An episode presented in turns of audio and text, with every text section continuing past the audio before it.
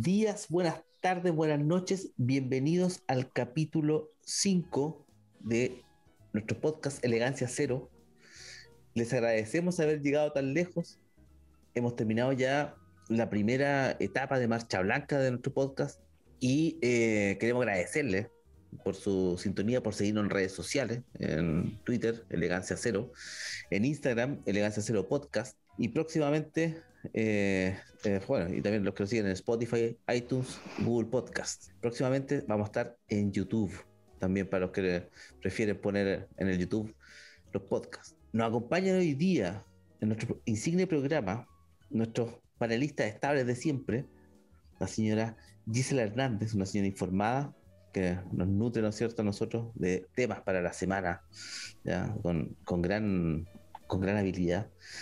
Don Lalo Contreras Trovador, aquí viene a dar la opinión desde la cultura y la resistencia.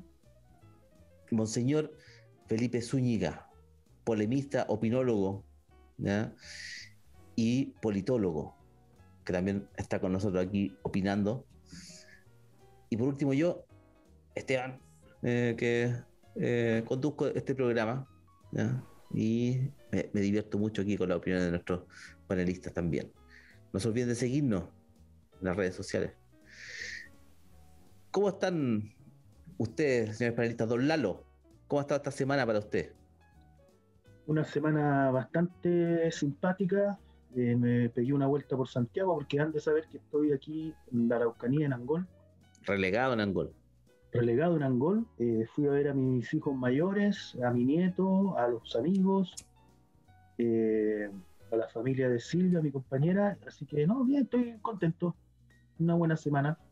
Creo que hubieron votaciones el domingo, eso es lo único que no, no, ah, tengo muy claro. Ya, vamos, a hablar de eso, parece, don Lalo. ¿ah? Sería, sería bueno que, que, pescara un diarito. Don Felipe, ¿cómo está usted? Buenas noches. Hola, buenas noches. Eh, buenas noches. Uh, saludo a todos los, nuestros auditores.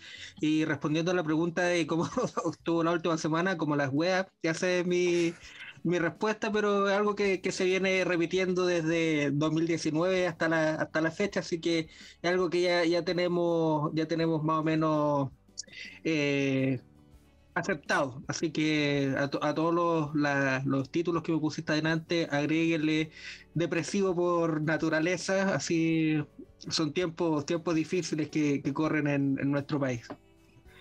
Ya veo. Doña Gisela, ¿cómo está usted? La favorita de nuestros auditores.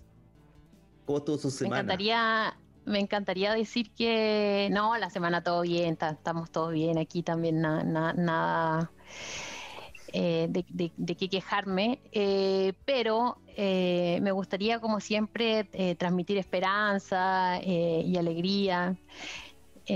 A, nuestros oyentes, pero no me siento tan así. Estoy un poco chata de, de la política, de la dinámica, del, del, no descanso, de estarnos permanentemente torpedeándonos unos con otros, así que hoy no me siento tan esperanzada, espero que con la conversación eh, vaya retomando mi, mi espíritu habitual, pero si no, no importa, tampoco es tan grave, eh, me, me, identifico más como con el sentimiento de Felipe, a pesar de que también a veces transmite esperanza, aunque él, aunque él eh, se defina como, como más, más negativo.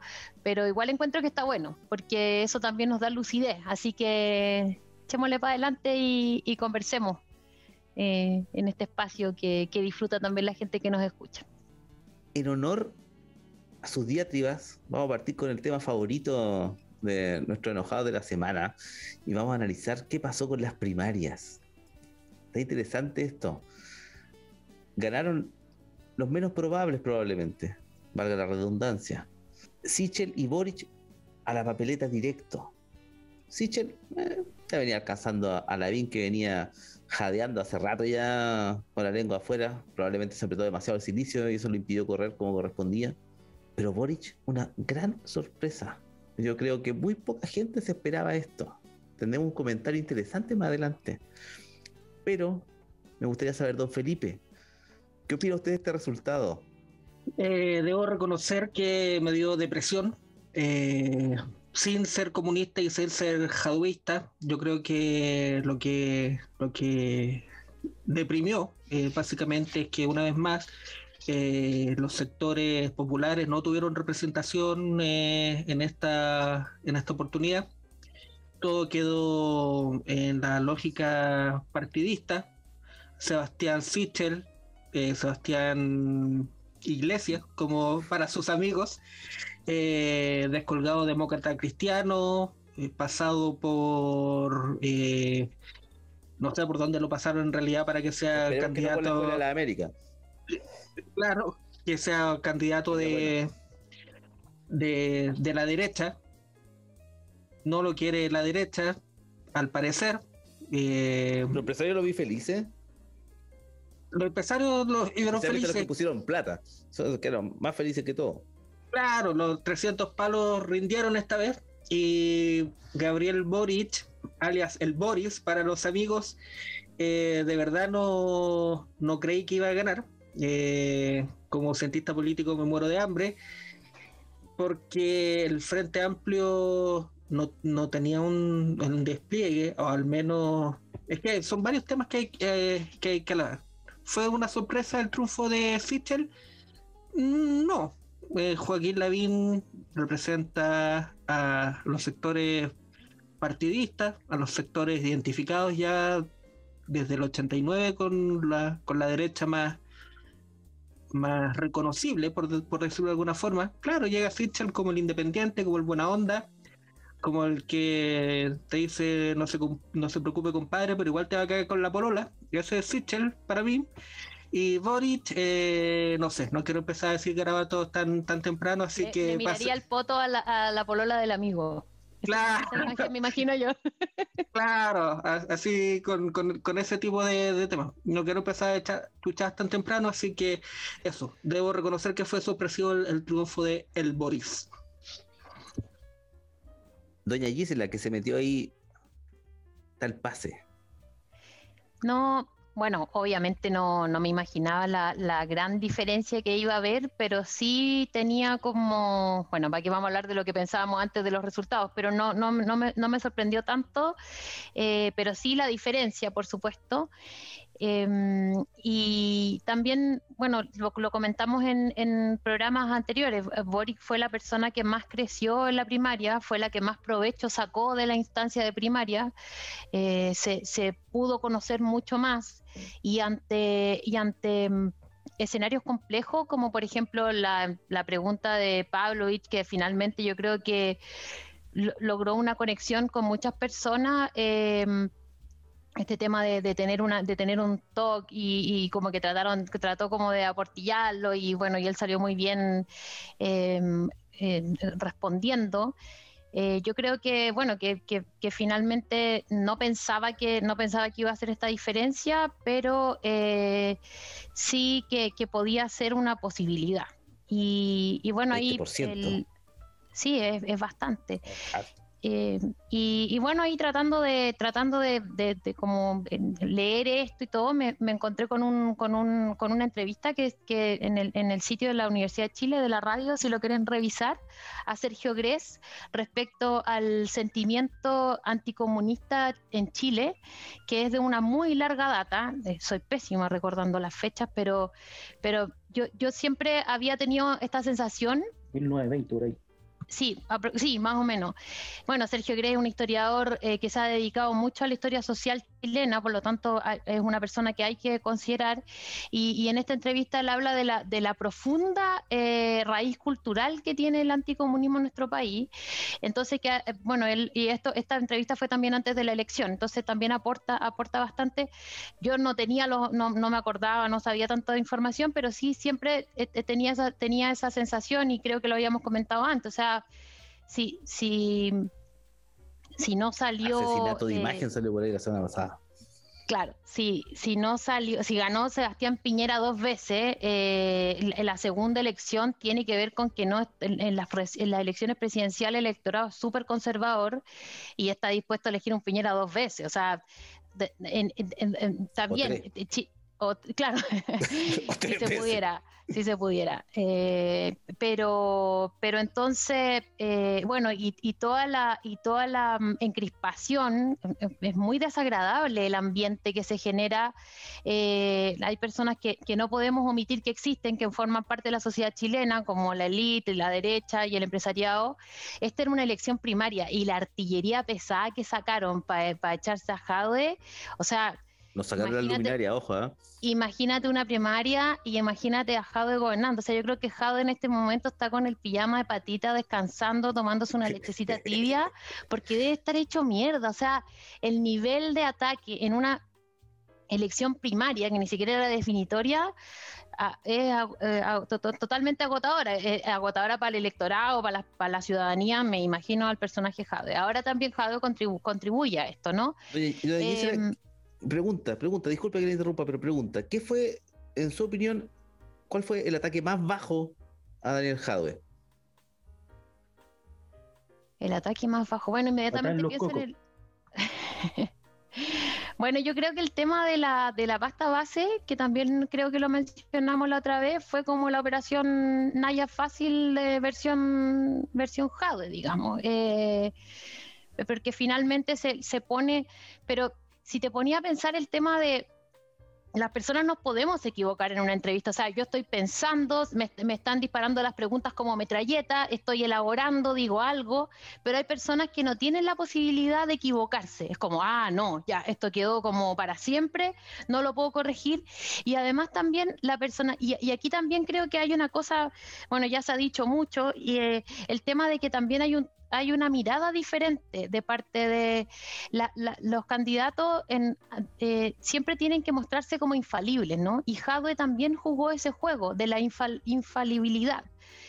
No lo hizo Boric, entonces Boric se muestra como una persona frágil, que comete errores, que no se sabe la pregunta. Que se sube a los eh, árboles que se sube a los árboles y en eso conectó con muchas personas. Ya hace unos días conversaba con una amiga y ella me decía, todas mis amigas iban a votar por Jadwe y yo nunca me atreví a decir que yo iba a votar por Boric porque era como como eh, no, era como no se podía decir y, pero lo hice y ahora ya me siento como que lo puedo conversar ¿cachai? como que yo creo que y es impresionante Salió del closet, claro, salió del closet.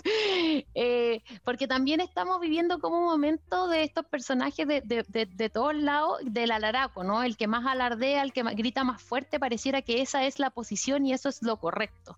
Y esa situación me tiene súper chata, por eso estoy como media podría hoy, porque encuentro que ni siquiera, ni siquiera cedemos el espacio para que, o sea, nos enjuagamos la boca con la democracia, pero no damos un minuto para que la persona que ganó disfrute. Y estamos de nuevo pa, tirando los dardos. Entonces ahora toda esa, toda esa como animadversión a Jade se está traspasando eh, a Boric en este momento. Em, sí, es verdad. por, una cosa de responsabilidad no voy a comentar lo que he visto, pero eh, eh, considero que está, se, le viene pesada la pista a, don Gabriel, especialmente eh, si es que se le pasaron las piscolitas en algún momento, puede que haya algo por ahí. Y eso. Claro, me, vomitó. Va a salir el dueño de Liguria, una vez me vomitó así todos los días vamos a estar teniendo esa. Eh, eh, mm, se, había robado algo, ¿no? se, van a acordar de eso, por supuesto. Mi gran mechero. Bueno, en todo caso, dos o tres cosas y lo van a, lo van a tirar para abajo porque no tiene mucho coro digamos. Don Lalo, aprovechando que se metió, usted, su impresión respecto a esta primaria. Bueno, yo me entré con la prensa. a ver, quiero decir algo, quiero ponerlo en un marco. Esto, ya lo dije en el programa pasado, esto es parte de una estrategia de largo aliento que viene en esta coyuntura larga, que surge, digamos, con el estallido del 2019 y donde la clase política se vio bastante en peligro eh, con el gobierno, la clase política en su conjunto, donde entran todos estos partidos, digamos, que están participando en las elecciones, y, eh, logran con el famoso acuerdo de paz generar una estrategia que al día de hoy uno podría decir que les está resultando, que en el fondo es recuperar la gobernabilidad, la imagen del domingo de gente votando versus la imagen del 18 de octubre del 2019 son total y absolutamente contradictorias. Dicho eso, respecto a, las primarias, eh, se, pueden, se puede quizás mirar de distintas perspectivas. Yo diría primero que todo que eh, Hadwe versus Lavín eh, era como dos, por decirlo de alguna manera, dos titanes. O sea, eran los. Los, eh, los Godzilla. mejor los, eran los verdaderos, por así decirlo. con, con, cierto nivel de Corechan, qué sé yo. Sin embargo, terminan ganando dos. dos. ¿Cómo se llama? Habría que preguntarse por. Que un poco más desabrido el caldo. Sí, yo, diría que como que pasamos al café descafeinado, a la cerveza sin alcohol, al, huevo pasteurizado. Eh, y, a mí, bueno, a mí no me sorprende la, victoria de, de, de Boric, bueno, de Sichel menos, porque lo, que pasa es que al final de cuentas la derecha la derecha empresarial, los, los que tienen el poder, leen muy bien la política y la eh, democracia cristiana está a punto de meter a su tercer candidato en estas elecciones presidenciales. Y el tema es que leen muy bien, entonces se pone en este rostro, que lo, que, lo, entiendo que, el, que el, padrino ahí es el famoso Chadwick, pero está aupado, digamos, por los empresarios y, los empresarios están felices. Están felices porque tienen un candidato como Sichel, pero también están felices porque al otro lado tienen un candidato como Boris. ¿Cierto? Y es cierto que respecto al. Yo escuché que Enrique Correa está viendo el tema de la propiedad industrial de la palabra Mapu pero no, no, no, no, no, tengo la información completa. capaz que la haya priorizado. Eh, entonces, al final de cuentas, el, el tema yo creo que eh, el, operó harto respecto a Jadwe, y yo no soy pro Jadwe ni pro Partido Comunista, a pesar de que tengo muchos amigos ahí, y de hecho en mi Facebook ganó el Jadwe. Eh, el, el, anticomunismo, y un poco lo decía ya la Gise, eh, lo decía el profe Gress, y es súper cuático porque si uno, si, uno, si uno se hace la pregunta y el Gress la, respondía, digamos, en esa entrevista, eh, ¿dónde el comunismo ha estado en Chile? O sea, ¿cuándo el comunismo ha estado en el gobierno? Eh, con el gobierno de González Videla, que fueron además, con la famosa ley maldita, fueron desinstitucionalizados e ilegalizados, y después con el gobierno de Allende, no voy a contabilizar los ministerios que estuvieron en el gobierno de Bachelet, solo voy a llegar hasta el gobierno de Allende. si uno lee bien la historia, en el gobierno de Allende, los menos comunistas o los menos marxistas, que se puede, si se puede decir, fueron los comunistas, que siempre buscaron el diálogo con la democracia cristiana, y no sé, como que son enfermitos del diálogo con la democracia cristiana, porque siempre están buscando conversar con la democracia cristiana, y uno ya sabe lo que es la democracia cristiana. Entonces no me, no me sorprende la ganada del Boris. Eh, ¿Es derrota o no derrota? No sé, yo creo que no existe, en política existe el para atrás y para adelante, el, eh, voy más adelante, voy más atrás, es, relativo, de hecho ya están sacando algunos dichos por ahí, escritos que he visto donde están eh, proyectando a Jado de 2021 y eh, a mí lo que, lo que, sí me parece que lo que se va a jugar ahora es, en la primera vuelta van a haber muchos candidatos, ya creo que hay alrededor de 20 preinscritos, digamos están juntando las firmas. El tema es la segunda vuelta. ¿Quién llega a la segunda vuelta? ¿Ustedes se imaginan un país gobernado por Boris? Así la pensando en un país gobernado por el Dr. File. No, sé, yo no, no, no, no me lo imagino, digamos. Entonces, uno podría aventurar que detrás de todo esto, como hace rato, se vienen tratando de eh, ubicar las cosas que realmente van a pasar. Eh, y yo creo que por ahí van a empezar a salir estas otras candidaturas que dijimos en algún minuto, la aprobaste derechamente, y yo creo que no sería raro que eh, el PC apoye a Boric en la primera vuelta y termine después apoyando una candidatura de lo que es la ex concerta y que también lo va a hacer el Frente Amplio, porque al final de cuentas nunca han abandonado el famoso discursito de no dejar que gane la derecha, y eso tiene unas trampas enormes. Por ahí me quedo por ahora. Pero sigamos con usted, don Lalo, porque en el capítulo anterior se mandó un, un, Yolando Sultano, un Zulmo. ¿Ya? Un Zulme, si lo quiere. ¿Ah, sí? ¿Ya? ¿Cuál sería? Usted planteó que podía existir la posibilidad de que fuera más conveniente en términos tácticos para el Partido Comunista que Jadwe perdiera las primarias. Sí, yo no sé, pues, aquí me van a matar mis amigos pero yo creo que el, Partido Comunista no está pensando en gobernar. No, no, no por lo menos ahora ni en estas ni en esta, esta coyuntura larga.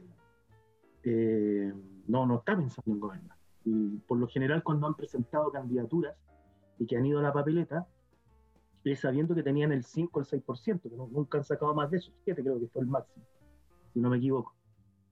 Eh, hoy día que había más posibilidades, por decirlo de alguna manera, yo creo, de verdad creo que los compañeros comunistas no están pensando en, gobernar, yo creo que están obviamente pensando en mantener sus cuotas en eh, lo que son las parlamentarias. Yo creo que ahí en general los partidos juegan mucho a eso, digamos, al presentar candidatos.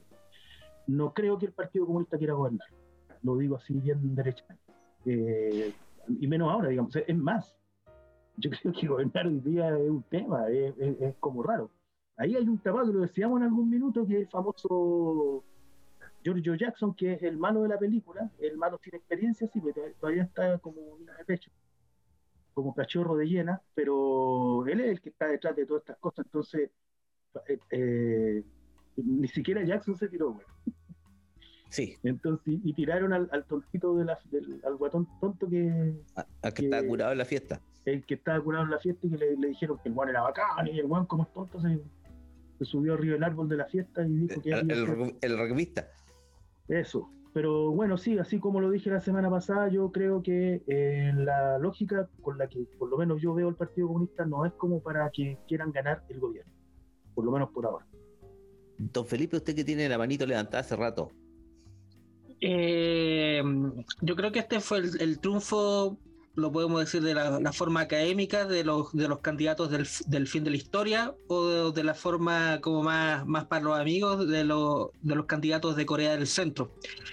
Sichel y Boric, como bien dijo el, Lalo, son la, la, la, versión de Shelbyville, de Lavín y, y Hadwe. Eh, son productos, no, no, no son candidatos que tengan una historia propia que tengan, como, como decirlo de alguna forma, eh, medallas propias. Y Fichel hace cinco años estaba en directorio, estaba haciendo asado, y Boric lleva el trampolín desde, desde el movimiento estudiantil. No se ha identificado como, como parte de los, de los grupos que quieren cambio, sino que quiere administrar eh, los cambios, por decirlo de alguna forma, y eh, ganó el partido del no es la forma. Eh, lamentablemente, no, yo no me explico, no me hace, no me hace sentido un candidato que no podía reunir las 30.000 firmas para presentarse como candidato, que al final estuviera ganando por 400.000 votos en una primaria. Algo pasó. ¿Qué pasó? No, no me compro la, la teoría conspiranoica de, de que la derecha votó por Boric para dejar afuera a Jadwe. No me lo compro. Pero yo creo que, ese triunfo fue una, una, victoria bastante como vacía, pírrica. Nadie quedó contento con ese triunfo. Hoy día ya se empiezan a descolgar gentes de la prueba de dignidad como el Partido de Igualdad y otros piños. La lista del pueblo, que fue la gran vedette en, en el tema constituyente, no, no lo pueden ver ni por pintura a Boric. Y las primarias fueron un, un veranito de San Juan en este largo desierto que es Chile desde el 18 de octubre. Es un, un país que no tiene rumbo, es una, un hastío constante. Eh, este país se transformó un domingo con 40 grados de calor y a las 2 de la tarde. Esto es Chile en estos momentos. Y la constituyente y todo esa parte de hastío. recogiendo lo que decía la Gise en, adelante. Boric, ¿qué es el Boric? La primaria, el, el personaje de Boric fue no ser Jadwe. Lo trataron con guante blanco. Y los dos grandes momentos de, de, Boric fue cuando le preguntaron sobre el tema de, salud mental, que, perdón, eso fue una pregunta totalmente válida, totalmente legítima, porque Boric mismo hizo eso parte de su personaje. Lo pudo haber preguntado con más tacto, pero hey, el tema de la crisis de salud mental en este país es terrible. yo trabajé dos años con personas en situación calle y el acceso y el no acceso que tienen a tratamiento de salud mental es una hueá espantosa. O sea, como en, en Caluga aumenta. Siempre se acuerdan de los locos cuando ya están locos. El tema de, la salud mental que fue salió jugando bien el cabro, eso hay, que reconocerlo. Podría haberlo hecho mejor, ¿ah? Podría haberlo hecho mejor. Yo, yo pienso que, o sea, podría haber dejado knockout a Santiago Pablo mm. con, un saco de wea eh, olímpico y no lo hizo. Pero me parece que es, parte del no laformismo esto de, por ejemplo, tampoco parar el carro al Matías del Río cuando le dice que eres responsable de los detenidos desaparecidos. De los detenidos desaparecidos, claro. O sea, estamos eh, en, más que el, asilo contra la opresión, estamos en la copia feliz de la EDEN, en como una, una felicidad así como súper vacía, súper penca, y volviendo al punto anterior, Boric y el Frente Amplio como una alternativa de una alternativa política, ¿dónde están ubicados? ¿Dónde están ubicados? Yo me pregunto. A la, gente que no escucha este programa, ellos se de, primera no, no creo que no, no estén escuchando en las oficinas de libertad y desarrollo. Eh, a, pesar de que a, pesar a pesar de a pesar de, la de que, la otra vez en práctica no esté claro claro perfecto. Pero eh, la gente la gente que nos está escuchando que se identifica como izquierda como que se autovalora como izquierda el frente amplio dónde está ubicado es como como la izquierda no lo sé yo yo creo que no. Entonces eh, ¿qué, qué proyecto transformador presenta el Frente Amplio como una alternativa para un Chile post 18 de octubre. Que no, la presenta. Es que justamente la jugada es, que no, tener exacto, exacto. Entonces esta primaria se cargó de tanto de tanto como expectativa, que es lo mismo que pasó en, en la elección de gobernadores entre Oliva y Orrego, que al final lo que a mí me dio depresión el domingo es que, no, la DC que también ganó la DC, que nuevamente como ahueonado, pensé que, esto tenía más contenido del que no, no lo tenía. El Lalo tiene la, visión de la experiencia y, me puede decir, sí, fuiste ahueonado. Y sí, porque no... Estamos, yo también estoy de acuerdo. porque estamos de acuerdo. sí, estamos, estamos de acuerdo. Porque ni Sichel ni Boric van a ser los candidatos que, que van a, embanderarse con, con, alguna, con alguna posición. Sichel se va a defender como el independiente, como el independiente, pero ¿y eso qué significa? No es un ¿qué, ¿Cuáles son las soluciones que ofrece Sichel? pero ya sabemos quién monitorea a Sichel. Sichel es, un proxy de, de quien, de, el avatar de quien, de quien le pague, le pague. Eh, los empresarios, la derecha más rancia, Chadwick y eh, esa, esa, esos angelitos de Dios. Y Boric, Boric y el Frente Amplio no a mí no me representan. No me representan y no, no acepto el chantaje de que hacer el juego a la derecha. ¿Qué es hacerle el juego de, a la derecha? Hacerle el juego a la derecha fue la salida institucional del 15 de noviembre. Esa fue, eso fue hacerle el juego a la derecha porque en este país, en este largo desierto de Chile, desde, desde después del 18 de octubre y después del 15 de noviembre, le estamos todos los putos días haciendo el juego a la derecha. Todos los días se le hace el juego a la derecha cuando mueren 120 personas por COVID. Todos los días se le hace el juego a la derecha cuando París sigue como ministro de salud haciendo una, una, interpelación absolutamente espantosa hoy día. Había menos sangre que una piedra en, en, lo que había hoy. Entonces, yo ya no acepto ese, ese chantaje de, de hacer el juego a la derecha, porque ya no. O sea, la última vez que lo acepté fue, no sé, para la elección de Guille. por Guille segunda vuelta? No, estoy bueno, no voté. Yo en primera vuelta voté por el comandante Artés y en segunda vuelta me quedé en la casa.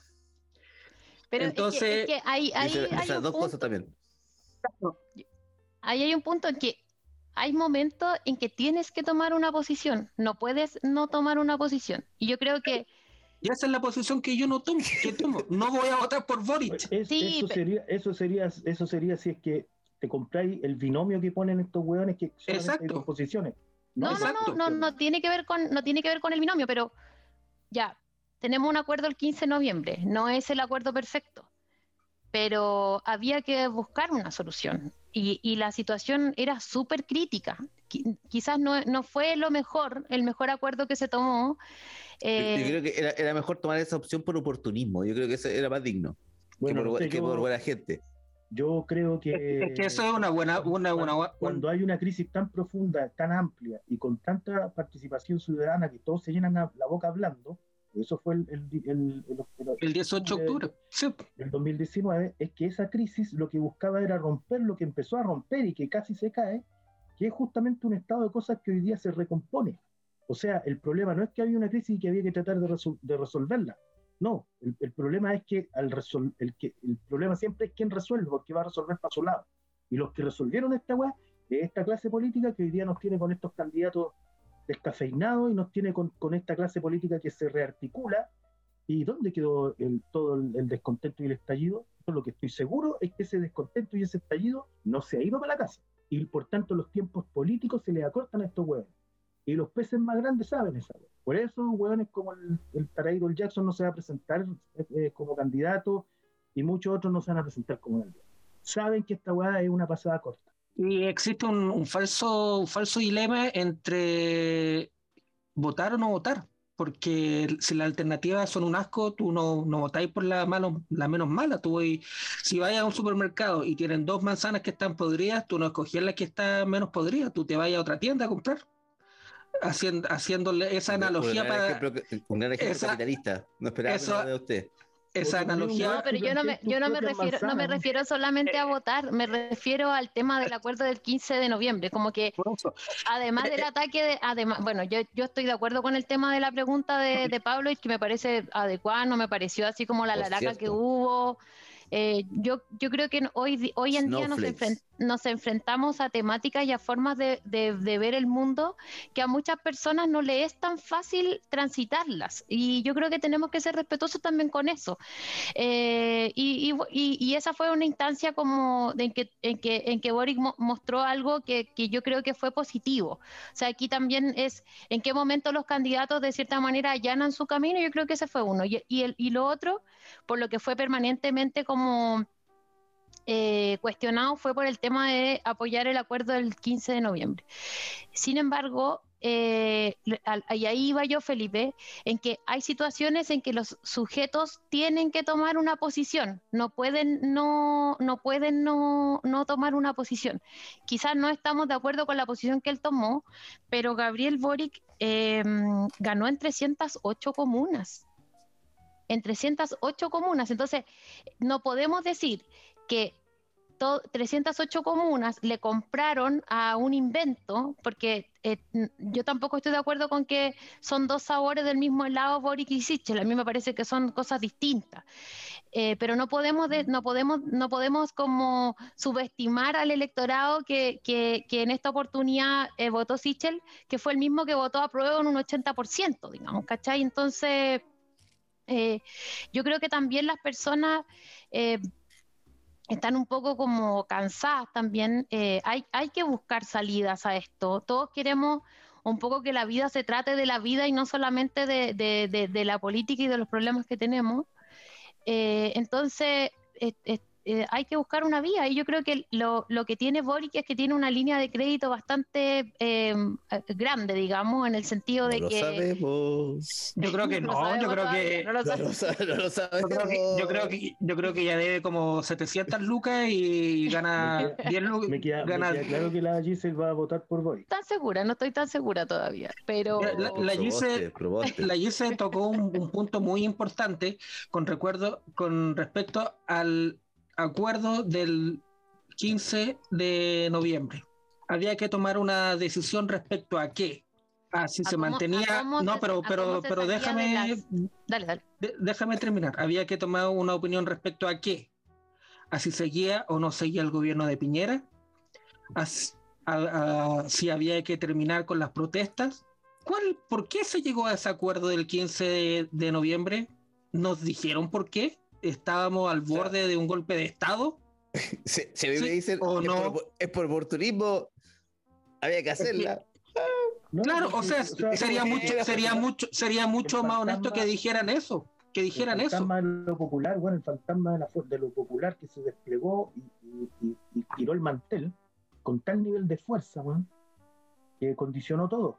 O sea, yo lo, dije en los programas pasados, los tres retiros del 10%, la, la constituyente que hoy, que hoy, día están ahí tratando de ponerse de acuerdo si sacan o no sacan confort del baño, eh, eso, eso no es gratis. No. O sea, eso es producto de, una fuerza popular, Entonces, cuando la allí, la allí se pregunta, ¿tomaron una, una decisión? Sí, tomaron una decisión. Yo no digo que no hayan tomado una decisión y que se hayan puesto en, en, desde una perspectiva. Y esa perspectiva fue asegurarle los dos años que le quedaban a Piñera. Y ojo, que estamos hablando antes de la pandemia le pusieron a este tipo un cheque en blanco para que terminara su, gobierno con todas las tragedias que han, pasado desde ese día. Y, no es ser radical ni cabeza de... Está bien, está bien, está bien. Sí, pero, déjame terminar el punto. Ellos tomaron una decisión y esa decisión fue mantener la institucionalidad por sobre la expresión de, de, participación popular. Esa fue la decisión que tomaron y todo el cuadro, todo el contexto eh, a partir de desde ese punto. Esa es la decisión que tomaron. Entonces, cuando tú. Dime. No, no.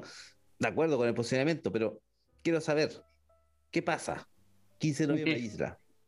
No, lo, lo, que, lo, que yo, lo que yo quiero como un poco plantear es que también en ese momento tú tomáis una decisión eh, con, con, la información que hay, no, no con lo posterior, porque después se sabe, se sabe más cosas y después, después como una mirada retrospectiva, ¿no? Pero en ese momento tal vez también está el tema de cuántas vidas más, o sea, si no, si no tomamos un camino y no canalizamos esto, también podrían ser más vidas, ¿cachai? Como que esto se, que esto se torne más, todavía más violento que podría ser una, una manera en que, en que se podría comprender también que, que, que, se resuelva de una determinada manera. Eh, encuentro que eh, tratar de explicar todo desde el juego político es una mirada, pero me tiendo a pensar que también hay otras cosas que, que, se, que, se, que se consideran. Eh, y, el, y el acuerdo del 15 de noviembre, a pesar de que no es el más perfecto, también pone un, pone un como que baja un poco también la, la, la tensión y, finalmente hace posible el, plebiscito. O sea, en el fondo, ¿cómo resuelven las instituciones si no es por la vía institucional? Aunque no nos guste, aunque las instituciones no estén bien, no, no esté bien cómo se, cómo se, cómo se están haciendo las cosas. El problema es que políticamente las instituciones la manejan hueones que no están ni ahí. Está bien, está bien. Entonces, está bien. Entonces, eso es, eso es lo que toca cambiar y eso es lo que yo, eso es lo que yo de cierta manera trato de poner en valor, que el electorado está haciendo ese cambio pero hay un temor por, también por una, por una cosa histórica a que las cosas sean radicalmente distintas. Y yo creo que, que Boric en eso ha logrado leer también eh, y, su comando el tema de, de, de cierta manera, no decir todo lo que las personas quieren escuchar y, como vender como la promesa de que las cosas van a suceder, eh, sino que de cierta manera plantear una gradualidad en, en, los cambios, que esto no va a suceder. Y también leer el tema de que la energía va a estar, está más puesta en la constituyente y plantearse como... Pero discúlpame, discúlpame, Gise, pero en, una, en un programa de campaña para el Boric, pues, El tema, no, no, el tema de, la manera el tema de la gradualidad lo viene hablando Patricia Dolwin desde 1990. Entonces, estamos en el 2021. ¿Qué tan gradual pueden ser las cosas? Y cuando tú dices eh, la, radicalidad de... Yo creo que el temor es a la radicalidad, en el sentido de que existan las la posibilidades de que actores fuera del espectro político se organicen y tengan parcelas, pequeñas parcelas de poder porque eso es el final del día. Y esa es la discusión. Y esa es la decisión que tomaron el 15 de noviembre. A propósito de parcelas. Ah, disculpe, disculpe, disculpe, disculpe. Esa es la decisión que tomaron al final del día el 15 de noviembre. Nosotros nos quedamos con la pelota, administramos la pelota y ni siquiera se las vamos a arrendar. Ustedes juegan en nuestra cancha eh, los días que nosotros les digamos. Entonces, cuando... eso se va a definir, eso, eso, eso es un, eso es un proceso. las elecciones parlamentarias van a, van a, van a demostrar, eh, o sea, no sé qué van a demostrar. Yo espero que demuestren van a... es que eso yo comparto contigo ese punto. Comparto contigo ese punto. Y ahí nos, nos, vamos a dar, antes de que lleguemos a votar en noviembre, nos vamos a dar cuenta antes cómo vienen barajando las cartas. Mm. Si permiten la, la participación de independientes, como pasó en la constituyente ahí de verdad vamos a ver cuáles son la, la, el pronóstico que, que tengamos para, para noviembre. Te aseguro, yo te aseguro que es muy o sea, yo creo que es difícil que a esta altura, cuando ya quedan súper pocos meses, de hecho, la posibilidad de inscribir candidaturas hasta el 23 de agosto, eh, para los independientes es súper... Eh, no hay posibilidad. Por tanto, hay, hay harto, es que, hay, hay que mencionar ahí, ojo. Sí, ojo, sí, información buena. Les tengo información buena ahí hay, hay, hay, una cuestión importante porque lo que están haciendo, a ver, en el caso de la convencional, los locos permiten la, la, lista, ir por lista independiente porque necesitaban rápidamente evacuar personajes que están encerrados hoy entre cuatro paredes en una agua que es bastante irrelevante según mi visión. No, no, lo, no lo debía hacer, pero lo es. Eh, en el caso de las parlamentarias es un juego abierto. Y ahí eh, eh, y yo creo que es poco probable que den facilidades al candidato independiente. Lo que van a hacer, y, que ya están haciendo, es que los partidos están ofreciendo cupos en sus listas para los independientes. ¿ah? Eh, eh, eh, se hace el juego, o sea, hay, hay, hay, candidaturas. Yo estoy trabajando con, con, la Roxana Miranda y con la Isolina Acosta para ver la posibilidad efectivamente de tener candidaturas populares y la verdad cuestan muchísimo.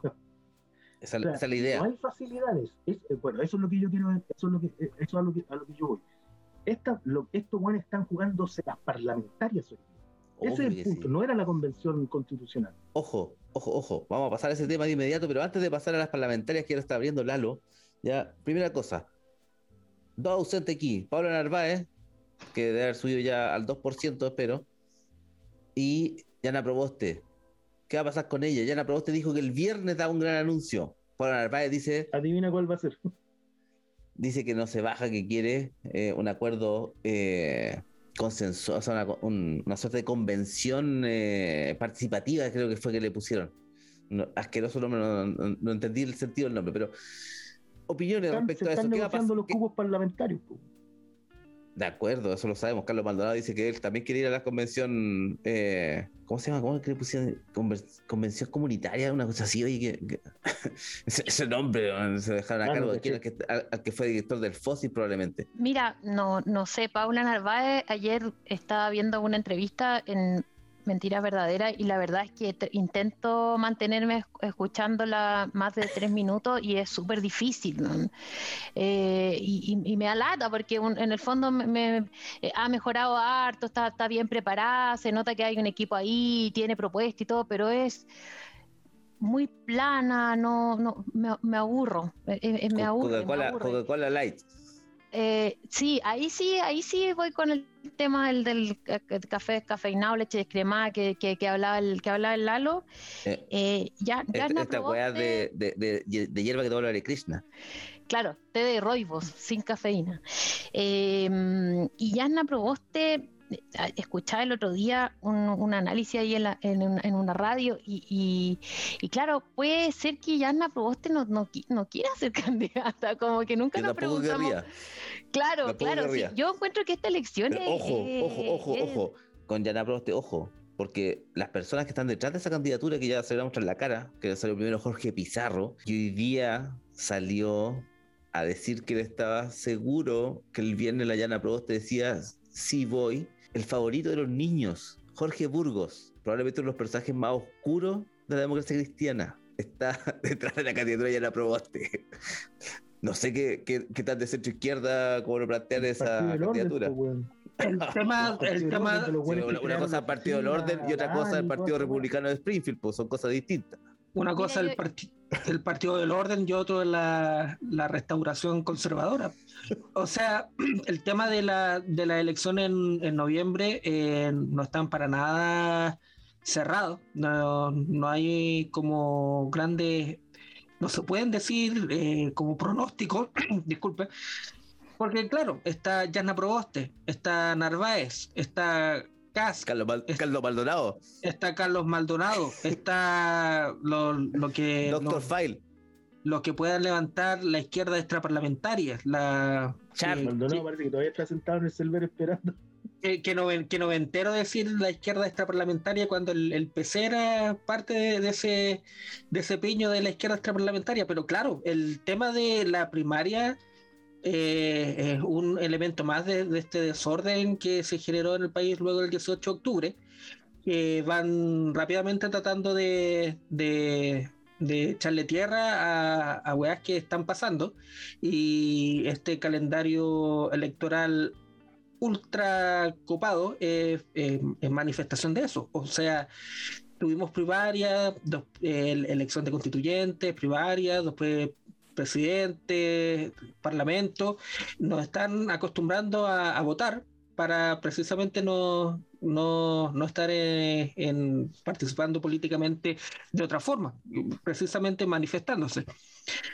No creo que ni Sichel ni Boris tengan la, la, película, o sea, la, la cancha fácil, para nada. Yo creo que luego van a empezar a, apretarle el cogote a estos dos candidatos. Yo creo que Sichel la, puede tener más, más complicado con los fascistas nazis satánicos de Kask y Boric la lista del pueblo ya lo meó. ¿Y a, dónde va, vas a salir a buscar más, más votos de izquierda? Esa, esa weá está interesante porque ya salió el, el, el, ¿cómo se llama?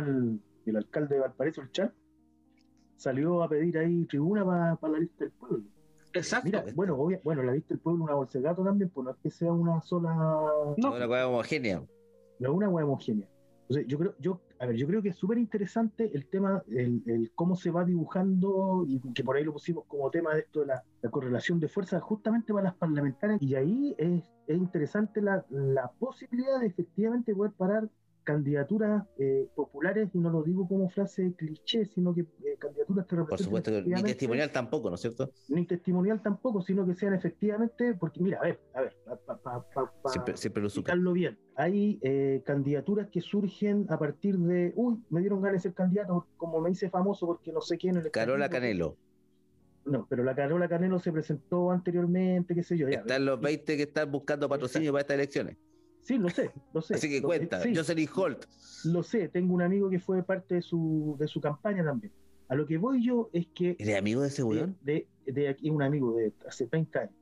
Ah, eh, nosotros lo que tenemos que hacer, weón, o lo que debiéramos pensar es, eh, aquí tienen que, tienen que volver a aparecer con contundencia los movimientos populares, los movimientos sociales que tienen fuerza. En, por, yo hablo directamente de la, de la, experiencia que yo tengo, que, que, que de hecho dijimos esto de hablar de nuestra propia experiencia eh, yo trabajo con el ANDA Chile. Estuve directamente en el ANDA Chile. Y, el ANDA Chile no ha parado, nunca paró. O sea, no es que justo ahora, eh, eh, periodo de elecciones, oh, empezamos a aparecer. El ANDA Chile nunca parado. El Sintra, que es un sindicato de, de, de, traba, de trabajadores subcontratados, también lleva 30 años en la luz, 30 años, y no han parado. No, no es que el estallido después, no, bueno, son movimientos populares que tienen una, que, y que me imagino que hay más, bueno, no, no, creo que sean lo único.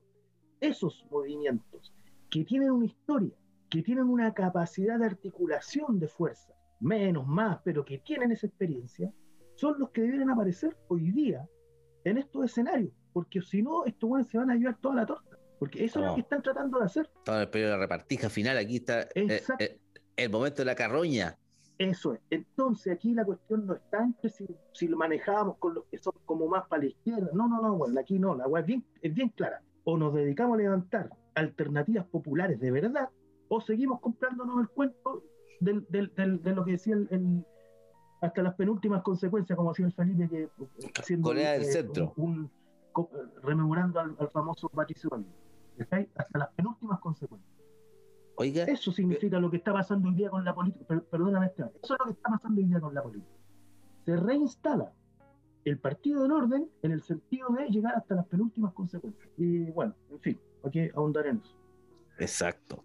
Pero miren, papeleta, ¿cómo la ven? ¿Qué, qué, qué más aparece que se destapa? Ya, ya nombraron a Casta, al Dr. File, mencionaron también eh, a Chart. ¿Qué más, ¿A qué más le falta por aparecer o, o ya no aparece nadie más? Creo que a quien más se le complica la pista con la, con la, con la confirmación de la candidatura de Proboste es a Sichel. Eh, Sichel es como la, versión fruna de, de, o sea, él, él necesita apelar al centro para hacer crecer su candidatura. Si aparece Proboste, eh, Proboste se come ese centro de Sichel. Por lo tanto, Proboste no eh, eh, viene, a, viene a ser un peligro para Sichel. Porque la, la derecha más como más al extremo se va a ir con Cast. Entonces, los fachos de mierda.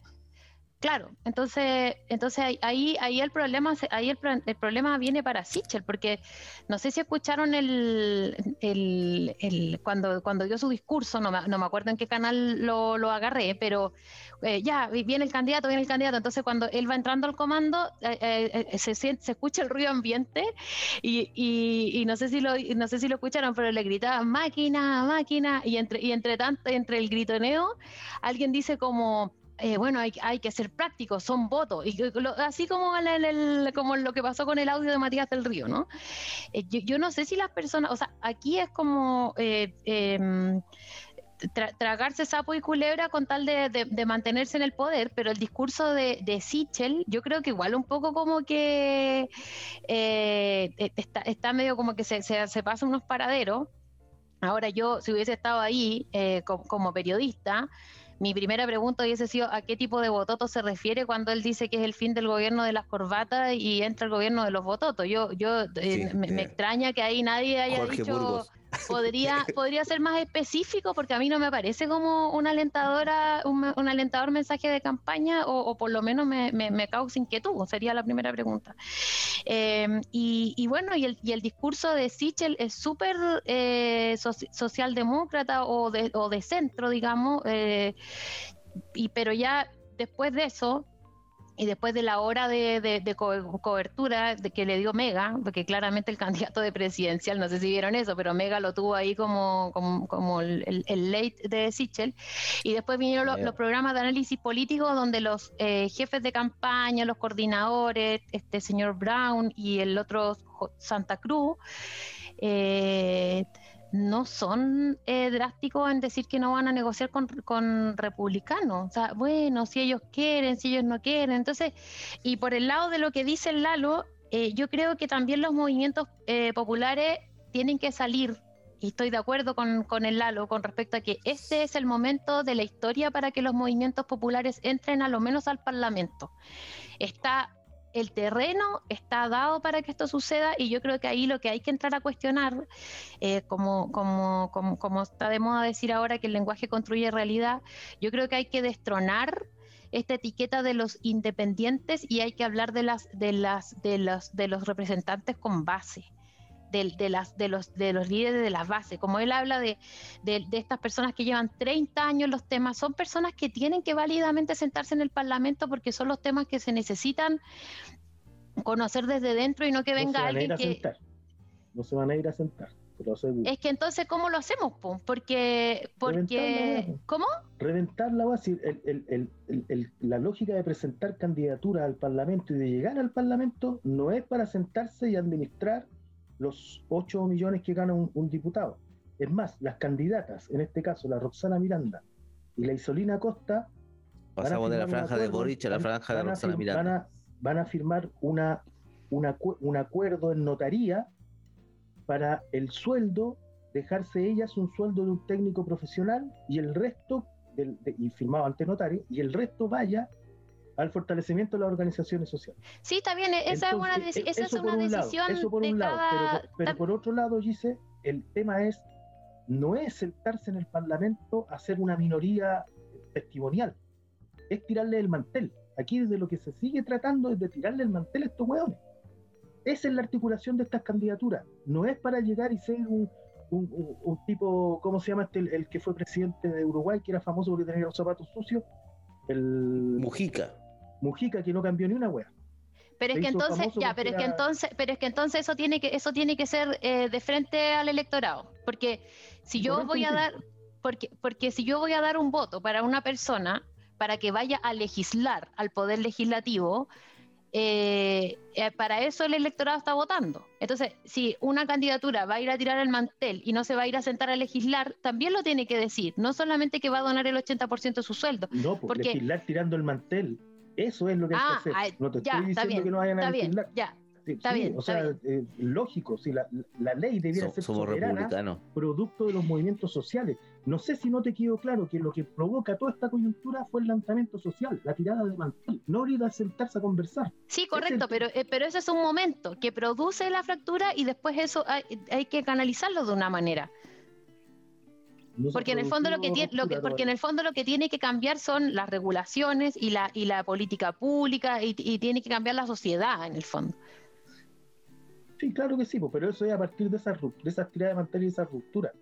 Porque tú estás rompiendo con la sociedad, tú estás rompiendo con, la, con, los buenos que te están aplastando. Sí, claro, con la estructura. Sí, sí, sí, sí, lo, lo entiendo. Es buen momento entonces para pasar al siguiente tema, que lo vamos a revisar rápidamente porque esto va a ser en desarrollo, esto se va, eh, va a ser un, caldero hirviendo en los próximos 15 días probablemente, ¿ya? y que son las, el inicio de la carrera parlamentaria. ¿ya? Les tengo una papita a la vuelta cuando empecemos nuestro segmento de la carrera parlamentaria.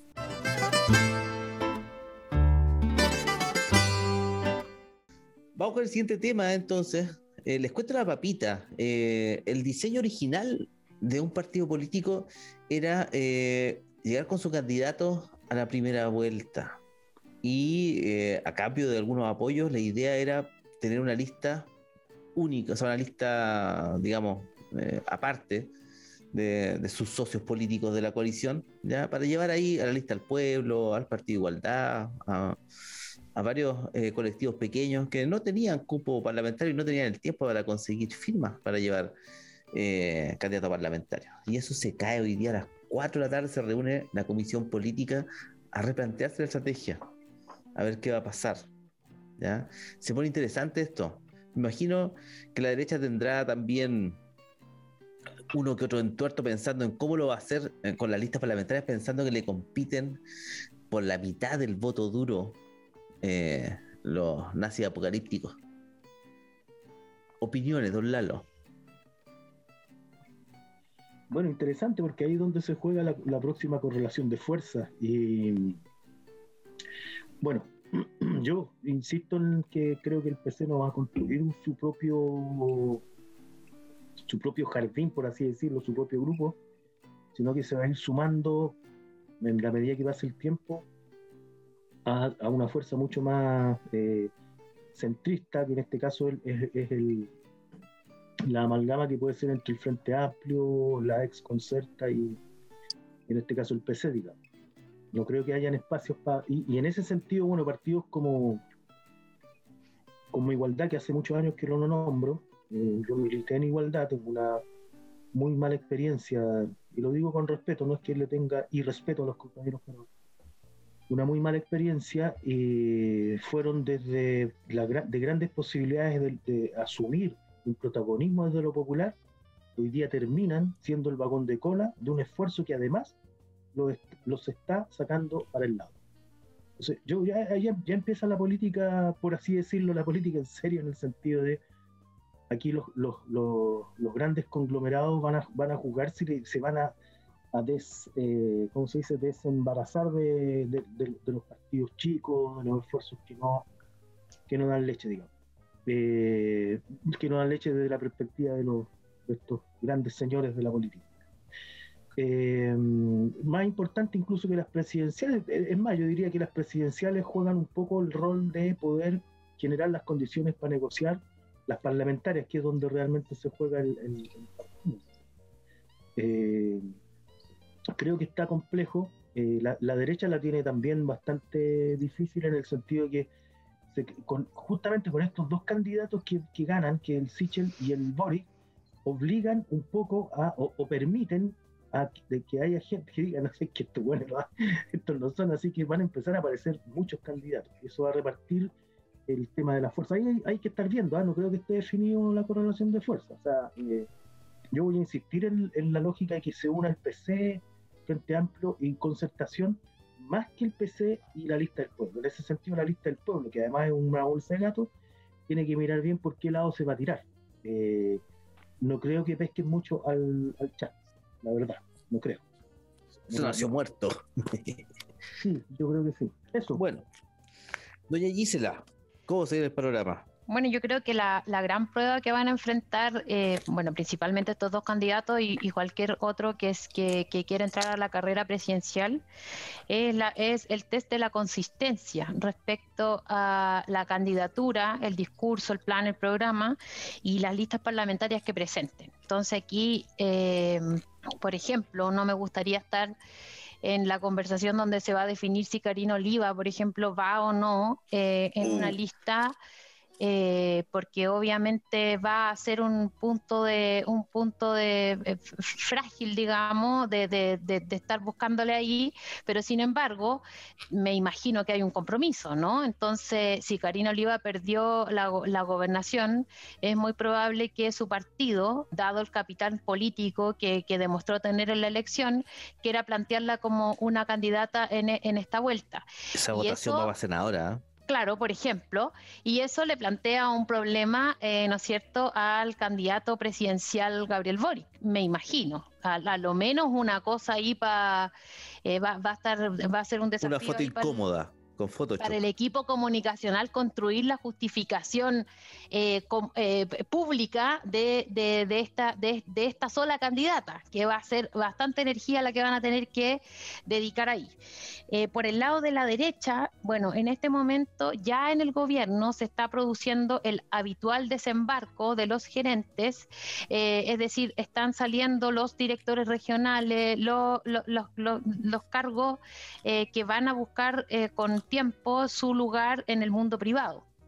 Entonces, en, en, ese, en, ese, en ese contexto que se produce, eh, ya es segunda vez que, lo vivimos, empiezan a caerse las jefaturas por todos lados, también yo encuentro que va a haber un problema para conformar listas parlamentarias en la derecha que sean consistentes con la promesa del discurso del candidato Super Cherry Fly, que es Sebastián Sichel. Y ahí va... Pero vote por Moreira.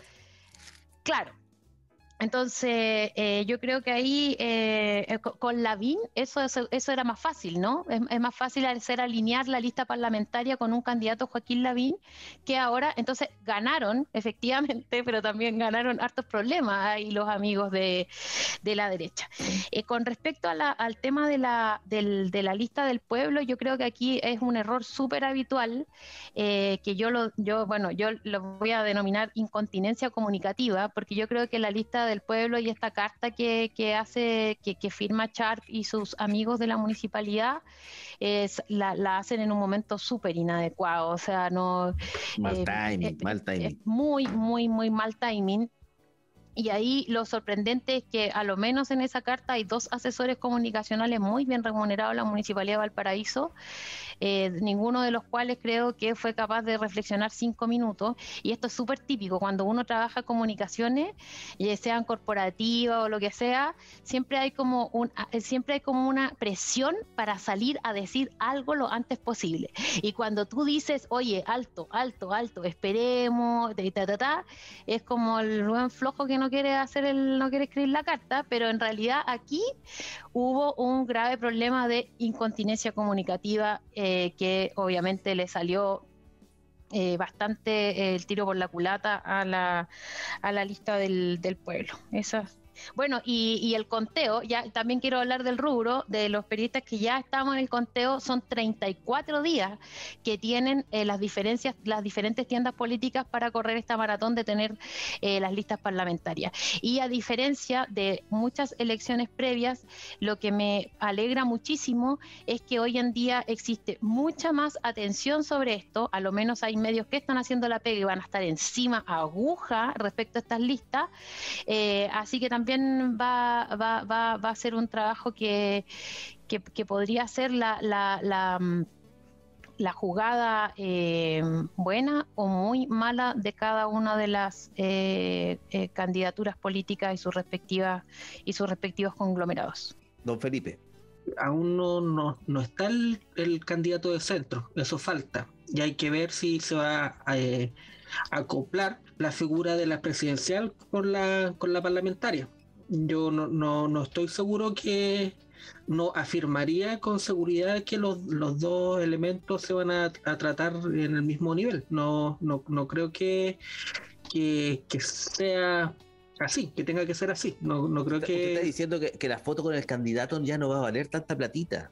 Yo creo que no, yo creo que no. Eh, eh, precisamente por lo que lo que comentaron antes Laro y, Gilse, eh, la, gran pelea va a ser la parlamentaria, como, como se acomodan ahí, y les asegura los cuatro años ahí en esa pelea.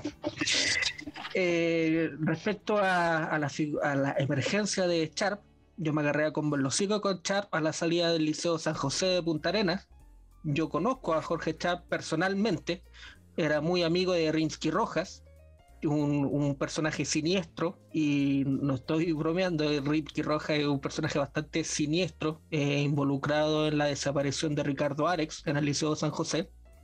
Otro, otro dato mío, soy salesiano, y nada, entre Boric y Chad prefiero agarrarme las bolas a martillazo. Entonces no, no entro como en, esa, en esa, en esa disyuntiva.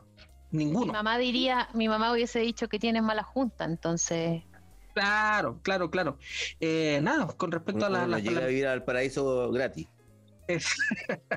la, la, Claro, la parlamentaria, ahí hay que poner los ojos, eh, ahí hay que podríamos hacer un, capítulo completo de cómo se va, se va a dar ese, ese juego de tronos para, para salir en, la papeleta final. Y nada, yo creo que en este momento en particular es como muy apresurado.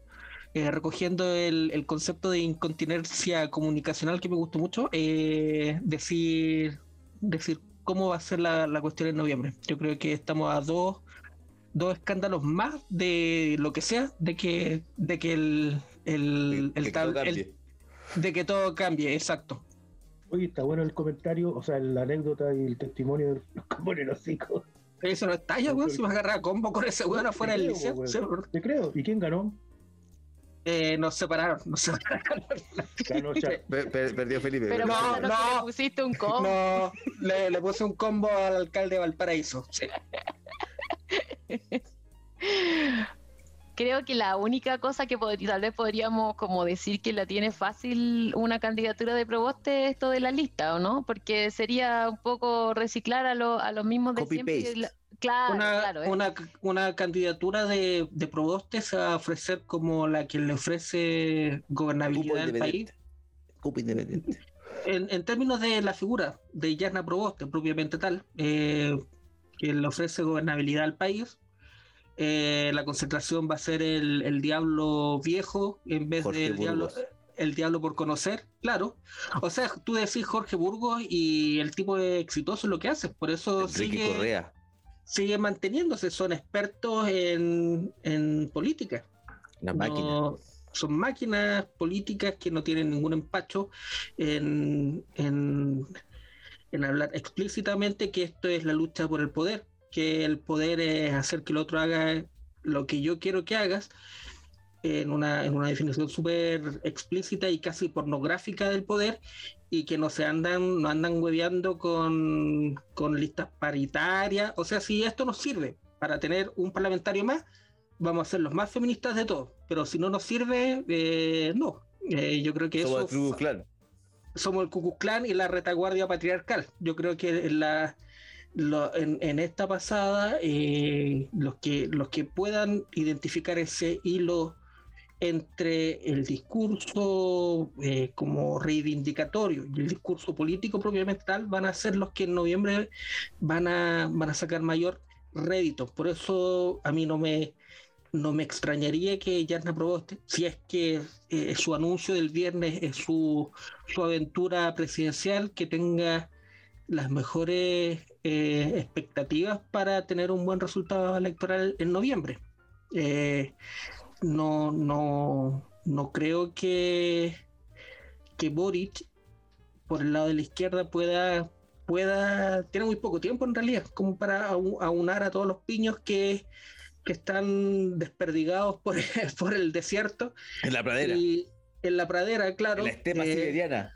Hasta el momento no ha, no ha hecho ningún esfuerzo como para, para, para llamar a esa gente. El traspaso de votos de Jadwe no es automático. Yo voté por Jadwe, lo, lo reconozco frente a esta audiencia, pero no, no me siento ningún llamado a respetar el, la prueba de dignidad, que es- me chupen el, el, el No ojo. hay problema, yo voté por desborde.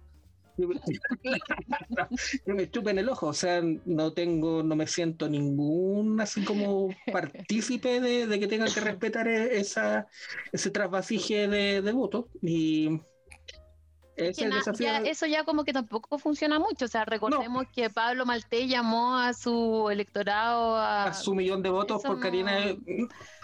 Y ojo, hay que recordar que los votos de, de Beatriz Sánchez de primera vuelta no, no se no se traspasaron a, a Guille y de hecho un porcentaje importante no votó, ni siquiera no votó. Eh, y otro elemento importante que no, no, no, no tocamos, que el, el porcentaje para esta primaria, si bien fue superior a, a las primarias anteriores, fue la, la primaria que tuvo mayor participación electoral, fue el 17, 20% del padrón electoral.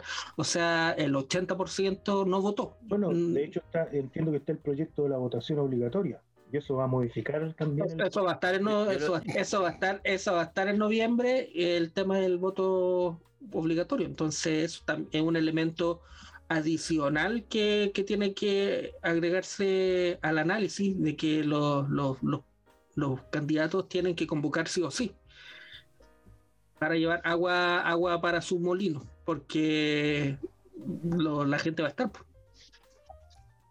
Yo, yo, yo tengo como una, una teoría. Eh, Yasna Proboste, quien tampoco la conocía mucho en su, en su partido político, de hecho una vez conversando con un amigo muy demócrata cristiano y, y bien, y bien ubicado dentro del, del partido en regiones, no, no, no sabía que era Diaguita, como que pensó Mm. que era Aymara, no sé, como que tampoco se conoce, Como se si no- conoce, Si se no, con- si no, nuestro partido sí dice eso.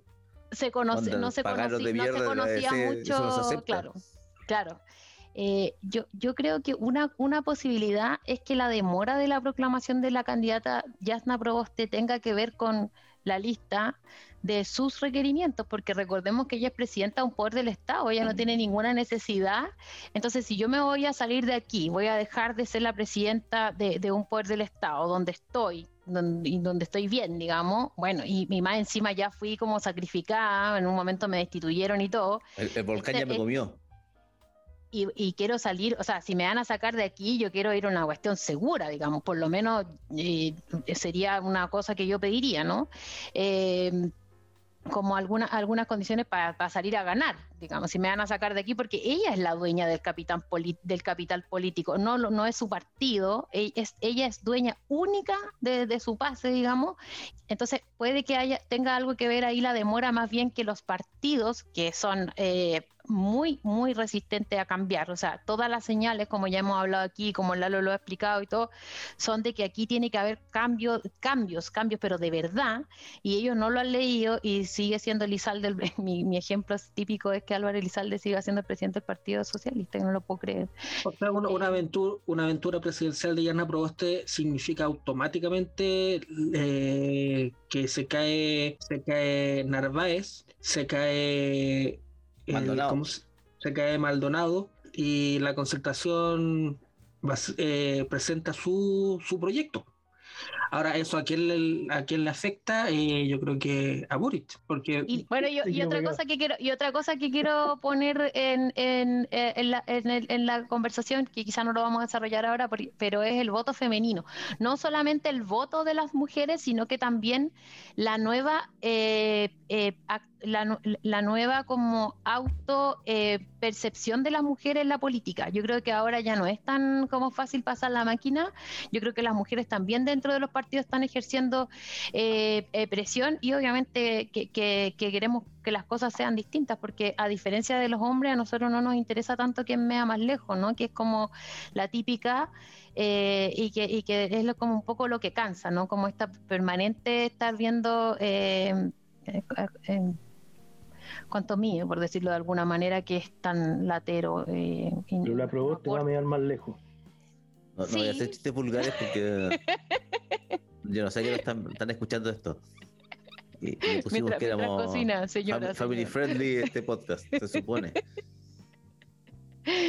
Bueno, no encontré otra imagen para, para decir. No, está, no, está, bien, eso, es, de uso, es, es, de uso común, eso es habitual. Eh, hacer alguna cosa vulgar y rebuscada.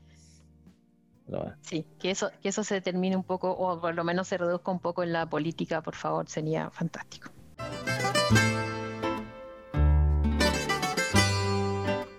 Y bueno, sabemos que eh, entonces queda todavía paño que cortar con las parlamentarias. Probablemente Drácula tomará un par de decisiones y dirá qué ocurrirá con el país. Mientras tanto, pasamos a otros asuntos que pasaron con lado y que podemos discutir brevemente aquí en el tiempo que nos queda. Espionaje internacional, proyecto o más bien software Pegasus. ¿De qué se trata esto? Yo le voy a preguntar a la persona que sabe que fue la que trajo la noticia acá. Gisela, explícanos, por favor, qué es esto de Pegasus. Ya les voy a explicar. Bueno, una ONG dedicada a la investigación periodística y bueno, y a la libertad, junto con Amnistía Internacional y un conglomerado de 17 medios alrededor del mundo, recibieron una información eh, respecto a un software eh, proveniente de Israel, de una empresa eh, israelita de seguridad informática que al parecer eh, desde el año 2016, em, si no me equivoco, ha estado siendo de manera obviamente eh, secreta, porque es un, software para espiar, y, instalado en, celulares, en smartphones de personas em, que obviamente son elegidas por razones eh, que incumben a, los clientes, eh, como por ejemplo periodistas, líderes ambientales, pero también eh, se pudo revisar que, por ejemplo, el teléfono de Emmanuel Macron, del presidente de Francia, también estaba dentro de los que se trató de intervenir. Esto es una noticia en desarrollo, de hecho la, la investigación que se llama Pegasus Project fue lanzada hace dos días y lo lo, que por general, lo que por general se utiliza aquí es que la investigación va siendo como publicada por partes eh, y van saliendo como los artículos de diferentes eh, medios, entre ellos está el Washington Post, está Frontline, eh, no, no son medios chiquititos, bueno, y lo que se ha podido em, detectar hasta ahora, la base de datos que se recibió y que se analizó son de 50.000 números telefónicos en todo el mundo y ya se, se, se, puede determinar que el software fue vendido a 40, en 40 países a alrededor de 60 clientes. Supuestamente la empresa dice que este es un software que busca reducir el terrorismo, esparcir la bondad y reducir la maldad. claro, gente muy buena que trata de contribuir. la paz para ellos. Eh, sin embargo, obviamente eh, no, no, pueden, eh, y según ellos, ellos no tienen el control sobre la información, lo cual también está siendo obviamente revisado, porque casualmente... Una gran decisión de programación esa. claro, eh, porque además eh, casualmente eh, tienes que ser amigo de Israel para que se te venda el software, más o menos, un poco como lo que, lo que se ha investigado. Bueno, países en los que se ha podido rastrear, bueno, está México dentro de los más cercanos y, países del, del, del, Medio Oriente, está Marruecos. Bueno, este, este, información. Este, este, es un tema interesante para ¿ah? Podría haberlo aprovechado mejor. Este le podría haber sacado mantequita. Si, este hubiese salido una semana antes, claro. Emparejamos, emparejamos todo vamos a ver si hay el mismo interés periodístico que desató Cuba la semana pasada sobre esto, porque esto es muy grave, dado que el celular de un periodista o de un primer ministro o de un rey no es distinto al celular de cualquier persona en el mundo, por lo tanto esto instala también una grave vulneración a los derechos de las personas, a la privacidad, eh, a, la, a la información y, por eso, bueno, ah, incluso la, la, la, eh, eh, no me sé el, cargo de, encargada de los derechos humanos, no me lo sé. Bueno, Michelle Bachelet incluso ha tenido que salir a, a, condenar esto se, se está, desde, la, desde los medios de comunicación. Desde que aparezcan las cuentas de la ANI. Claro, también, bueno, eh, interferencia, si quieren ver en español, hay mucha información en inglés. Yo recomiendo, eh, yo recomiendo el medio Frontline, que es pbs.org que tiene como todo el resumen de los 17 medios alrededor del mundo, donde pueden ir viendo todo lo que se va publicando respecto al proyecto, pero en Chile Interferencia es el medio que se dio a la tarea de revisar la información y publicar la primera como nota en español. Así que ahí tienen alternativa. Vamos a estar atentos a eso. Hace, hace dos semanas un candidato a la presidencia eh, argumentaba a favor de las escuchas que hizo el ejército a periodistas, que esas escuchas aún no tienen responsables, no se sabe bien, bien, qué pasó. Eh, es complejo el tema. Eh, Ahí yo, me gustaría plantear lo siguiente, me llama la atención no, no el que escuchen o no el que vendan sistemas de escucha, yo creo que eso está hace montones de años, digamos. Lo que me sorprende es que echen al agua a Israel. Y si uno lo pone en un marco de la geopolítica, eh, uno podría decir que, claro, golpearon a Cuba porque Estados Unidos está desesperado, por eso hace toda esa maniobra de, en Cuba, en Cuba, Nicaragua, en, qué sé yo, porque está perdiendo la correlación de fuerza a nivel mundial. Y por este otro lado, seguramente le están pegando a uno de sus grandes aliados, que, que es Israel, porque que, que hayan escuchado, que hayan aparatos, no me parece raro, no sé, no creo estar equivocado, pero me parece que eso eh, existe hace montones de años, digamos. De hecho, tengo un amigo en Alemania que en los años 90 me decía que había todo un sistema de escucha en el sentido de que se activaban grabadoras eh, de, acuerdo a las palabras que tú pronunciabas por teléfono, qué sé Entonces, lo que a mí lo que lo creo que lo noticioso es que se echa al agua a Israel que está vendiendo este tema. Más allá de que el tema de la seguridad siempre ha sido un gran negocio, digamos. Interesante esto. Eh, voy, a, voy a esperar aquí con palomitas de maíz a que eh, relacionen a el tongo este de, antorcha con eh, esta escucha y este Pegaso. Me parece que mm, si tuviera que solucionar un problema de esa manera, inventaría alguna cosa con Photoshop ordinaria para ocultar los servicios que contraté clandestinamente. O sea, no es, tan, no es tan ordinario el tema de, operaciones que después justifican, eh, pasó con el caso, la, operación del profesor Smith, de su super sistema informático, que el tipo terminó preso. Y es como... ese, ese hizo el Photoshop. Claro, o sea, los montajes que que, este, este, tema es más grave porque precisamente están La, la primera persona en el mundo presa por saber jugar Paint. Este, eh, lo, lo, que yo no tenía idea de lo que estaba comentando la Giselle. De hecho, voy a desconectar después todo y voy a romper mi celular y, mi, computador. Va a ser la última vez que me van a escuchar. Y nada, o sea, eh, cuídense, cuídense. Sí, porque, porque se, se, pudo demostrar que vulnera los dos sistemas operativos que más ocupan los celulares, que es el, el de iPhone y el, el Android. iOS em, y el Android, claro. Claro, y lo que pasa es que eh, eh, se infecta tu teléfono y ellos pueden manejarlo remotamente, es decir, pueden activar tu cámara, tu micrófono, eh, y, y, lo grave aquí es que intimida a las personas que tienen que increpar eh, y cuestionar el poder en todo el mundo y ya no solamente eh, dentro de las fronteras de sus respectivos países. Recordemos que por todo el mundo hay periodistas que han tenido que abandonar sus naciones porque y sacar a su familia y todo porque no pueden estar o porque están amenazados, porque, porque su vida corre peligro dentro de sus países, pero esto trasciende esas fronteras eh, y, hoy en día pueden ser espiados en cualquier en cualquier lugar. O sea, esto y, y eso es también también lo grave, también las justificaciones que se dan que no, que no son muy creíbles. Obviamente imaginarán que salió un ejército de abogados de esta empresa, el gobierno israelí también ha tenido que eh, referirse a esto y lo que, como dice el Esteban, hay que sentarse con, con cabritas un poco porque lo que, lo que toca ahora es que cada país pida explicaciones a su gobierno respecto a si son uno de los países que compró o no el software y que condena, concreta vamos a empezar a instaurar respecto al espionaje eh, en sus diferentes formas. Ese es, el, ese es como un poco la, discusión que, se acelera, porque ya en, círculos más como de investigación se está hablando un poco de los neuroderechos, de la privacidad y todo, y esto acelera esa conversación, porque claramente aquí se están pasando por la... Eh, se están pasando por, la raja todo eso, o sea, claro, por ahí mismo. Eh, Así que nada, yo, yo lo, veo con mucha preocupación y considero que de todas las, es una noticia global muy, muy impactante y muy importante de, seguir.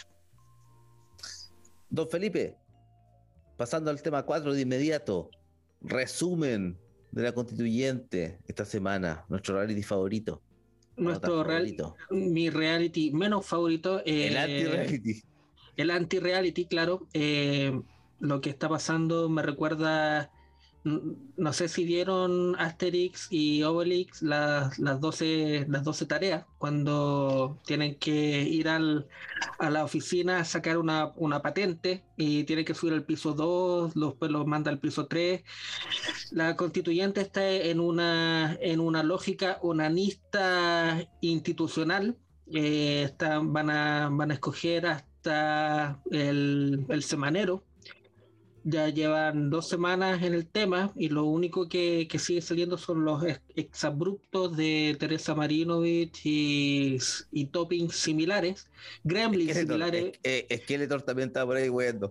Claro, gremlins similares. Eh, claro, sigue siendo reality show y, cada vez eh, reafirmo lo que dije la, semana, no sé si pasado o antes pasada, de que cada vez pierde más dientes este tema de la constituyente y el tema está siendo cooptado por los interillos y este es la constituyente no es un tema legal, no es un tema de leyes, es un tema político. El marcaje que, que se va a hacer para la convivencia social dentro del país. Eso por eso es lo que yo voté. Eso, eso es lo que no no nos vendieron, porque no, eso, eso yo voté una, una cuestión de, de, un poco más puntúa y la weá está haciendo una paja de abogado constante. Eh, todo mal, todo mal respecto al reality. Oye, yo, yo me estaba acordando, lo que pasa es que, eh, a ver, a ver, el, tema de la burocratización, yo creo que es un, un elemento que nos han metido en la cabeza, weá que es uno de los elementos de la, de la, dominación, digamos, porque yo recuerdo que el, pasadas dos semanas del inicio del estallido logramos articularnos con algunos movimientos y levantamos una autoconvocatoria de asambleas territoriales. Y nos fue bastante bien porque llegaron hartas asambleas, o sea, por lo menos unas 30 asambleas de distintas comunas de la, de la región metropolitana. Pero eh, era imposible avanzar porque había que discutir todo eh, después tenían que preguntarle a la asamblea, después, o sea, al final los tiempos políticos que estaban acelerados y que yo creo que en alguna medida fue lo que, lo que les dio tiempo a estos en particular el acuerdo del 15 de noviembre, no, se, no fuimos capaces, de articular eh, eh, este tema justamente porque había que esperar que la, que la, decisión aquí, que la decisión allá, qué sé yo. Eso me hace sospechar siempre de la, de la democracia cuando se se trabaja y se hace carne desde lo burocrático. Eh, es impresionante el freno que pone, porque los, los tiempos políticos nunca son burocráticos. Si cuando se burocratizan es porque hay un weón que está haciendo que la weá no funcione. Eso. Y eso está, bueno, eso está pasando con la con la famosa yo creo que va a salir un con la CC, una weá, la CC. Con, con, no sé, weón, con cueva va a salir una historieta, no, no creo que salga una constitución, weón. O sea, cuando la, presidenta Elisa Loncón pone en su Twitter que nos reunimos con la ONU, con 10.000 instituciones supranacionales, en vez de ir a ver a los presos de la revuelta, yo creo que eso es toda la, película completa en 4K de lo que está haciendo la, constituyente hasta el momento. Y eh, nada, pues no es lo, no es lo que me están estafando, hemos sido engañados. la plata. de la plata. Yo creo que los constituyentes tienen que dejar de tuitear un poco y concentrarse en el rol que tienen que cumplir eh, existen ya existe un canal que cubre la constituyente. Si yo como ciudadana quiero saber lo que está pasando ahí, me puedo conectar en el tiempo que pueda, pero no, no pueden ser constituyentes y reporteros de la constituyente simultáneamente, porque si, si yo me pongo a pensar en el tiempo que yo tengo que o dedico a leerlos y el tiempo que tienen que dedicar ellos a escribir sus tweets. Entonces, ¿en qué momento eh, pensamos en el futuro y en el país que queremos? Yo creo que ahí hay como un, hay como un, hay que, hay que tienen que tener una conversa, revisar su proceder en ese sentido. Eh, y, y porque eh, tienen que pasar cosas, está bien, está bien que estemos encima, que lo estemos mirando, yo lo valoro, pero para eso existen instituciones. Al final, eh, yo, yo no tengo tanto problema con, con, la institucionalidad porque obviamente la sociedad además se complejiza. Sí, pero tiene que ver con un tema de que la sociedad es altamente compleja y necesita reducir esa complejidad a través de determinados mecanismos, como por ejemplo las instituciones. Eh, eh, no sé, el dinero. Está difícil que andemos todos cargando, ¿no cierto?, sal y papa, y por eso esas son como cosas que, se, resolvieron en algún momento. Eh, podemos revisarlas, pero, pero tienen un sentido. Entonces yo creo que el, constituyente tuitero tiene que revisarse un poquito también al respecto y dejar que, que los que tienen que hacer la pega la hagan y ellos hacer la pega de constituyente. Bueno, yo, yo voy a insistir en algo. Yo creo que el problema no son las instituciones, sino quién maneja las instituciones y hacia dónde direcciona ese manejo. Sí, coincido. Y en la confianza, porque si no confiamos en las instituciones pasa esto. Pues. Si la idea es que... No confío en las instituciones cuando las manejan personas que no van para el lado que debieran ir. Igual yo discrepo un poco con la Giselle, eh, al, fin, y al cabo, los gestos que están mostrando es que no van a constituir nada, sino que van a hacer un, un, arreglo, van a echar un poco de tierra a un hoyo que está en la calle y lo van a, lo van a pintar con pintura. Eso es como hasta el momento. Entonces no creo que el rol sea que tuiteen o no tuiteen, sino que desde mi perspectiva, súper personal y, eh, su cometido actual no, no, no, va a ser constituir ninguna buena, no va a ser. Entonces, como discrepo un poco ese punto de que el tema sea que eh, estén tuiteando o no tuiteando, sino que los temas que están discutiendo en estos momentos son netamente procedimentales y esos temas procedimentales, no sé si a propósito o no, eh, ahí, ahí te puedo dar el punto y, tener un poco más eh, optimismo como tú. Yo creo que es desconocimiento de, del aparato, del aparato estatal, loco. No, bueno, no. No, el tema, el tema del, yo eh, participamos también en, una creación de un reglamento y, también estaba esa, esa pulsión por lo, lo, procedimental o lo político. Eh, no, es, no, es, que, no es que el tema sea constituyente, sino que ¿qué están haciendo? Porque este tema es político, insisto, no es de leyes, no es de artículos, no es de letras, es de, es de política. ¿Qué, qué correlación, qué, qué mono quieren dibujar? y en estos momentos están, ni siquiera están, en estos momentos están escogiendo en qué papel, se va a hacer papel de fotocopia, papel craft, ni siquiera están conversando de qué mono quieren dibujar. Están comprando las verduras para la cazuela todavía, compadre. ¿no? ¿Qué que te diga?